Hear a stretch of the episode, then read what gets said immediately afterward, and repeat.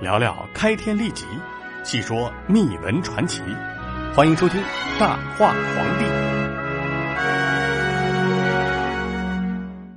今天呢，咱们来说唐宣宗李忱。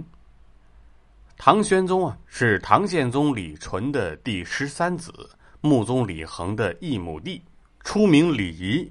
公元八百四十六年，唐武宗死后，李忱被宦官马元之等人推上皇位，以皇太叔继位，年号大中。在唐朝的二十二位皇帝当中啊，唐玄宗李忱无疑是最具有传奇色彩的一个，而他也是历史上第一个以皇太叔身份登基的皇帝。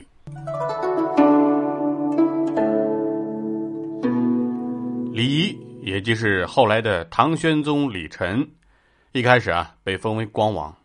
说起来，李仪这个人呢，可以说他是一个天才的演员，在装傻充愣方面，甚至达到了登峰造极的水准。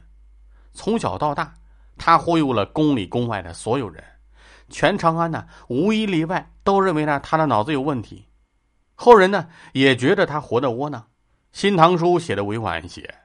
说宫中或以为不会，《资治通鉴》却不客气的说，宫中皆以为不会。光王李仪啊，为什么会装疯卖傻呢？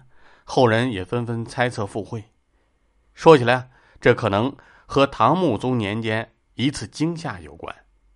这个桥段呢，在《宫心计》里是这样说的：说是阮翠云献计，让光王假装摔倒装傻。而真实的情况大概是这样的：说有一天呢，光王李仪去谒见义安太后，不料却撞上了官员行刺。虽然是有惊无险，但从此啊，光王变得是沉默寡言，无论大小场合，他都成了专门被人取笑和捉弄的对象。而我们也无法想象光王是怎样熬过来的。但是啊，有一点是可以肯定的，那就是他在忍辱负重、逆来顺受方面，这卧薪尝胆的越王勾践都要逊他三分。话说，转眼间到了唐文宗时期，可是光王啊变得更加的沉默寡言了。在宫里聚会时，他从来都不说话。文宗皇帝经常驾临十六宅和诸王饮宴，好诱其言，以为戏笑。但是任凭诸王百般戏谑，这个光叔始终像是一根木头，甚至连嘴角都不动一下。看着光王的憨态，大家越发的开心。唐文宗在一旁，那是笑的是合不拢嘴，唯独后来的唐武宗笑不出来。唐武宗啊，不愧是一代雄主，看人极准。没错，就是他第一个发现了李晨并非痴呆。光王的这些表现呢，让他不寒而栗。所以啊，从武宗朝开始，光王的意外就接二连三的发生了。宫廷贵族流行打马球，皇帝啊喜欢和亲王们一起切磋球技，光王啊经常突然从马上坠落。要么就是在宫里走着走着，忽然被什么东西绊倒了，一咕噜的从台阶上摔了下来，摔的不是鼻青脸肿，就是遍体鳞伤。话说，有一次大雪纷飞的午后，光王和诸多亲王随同天子出游，大家都有一些醉眼朦胧。光叔啊，又一次从马背上意外跌落，昏倒在冰天雪地之中。众人呢，竟然没有察觉。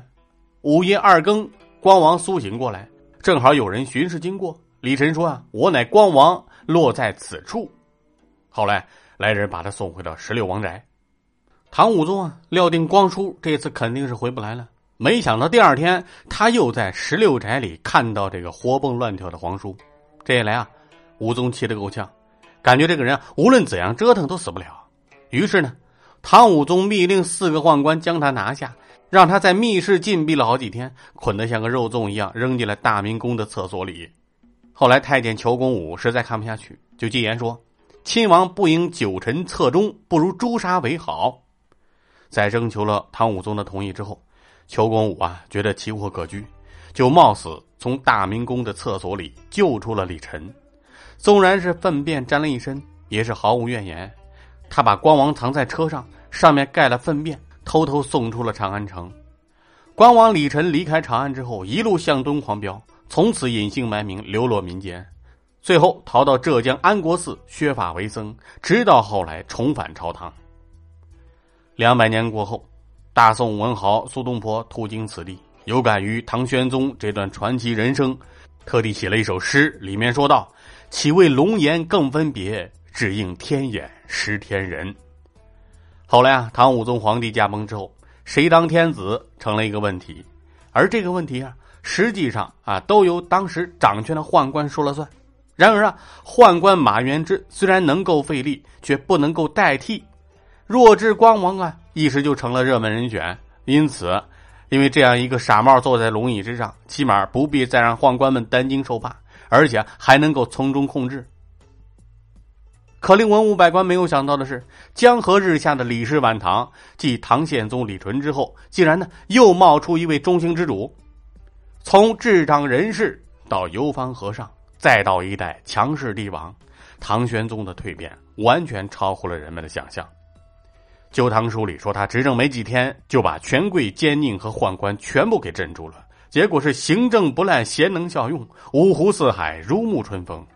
司马光在《资治通鉴》中也是毫不吝啬，说晚唐人称他为小太宗。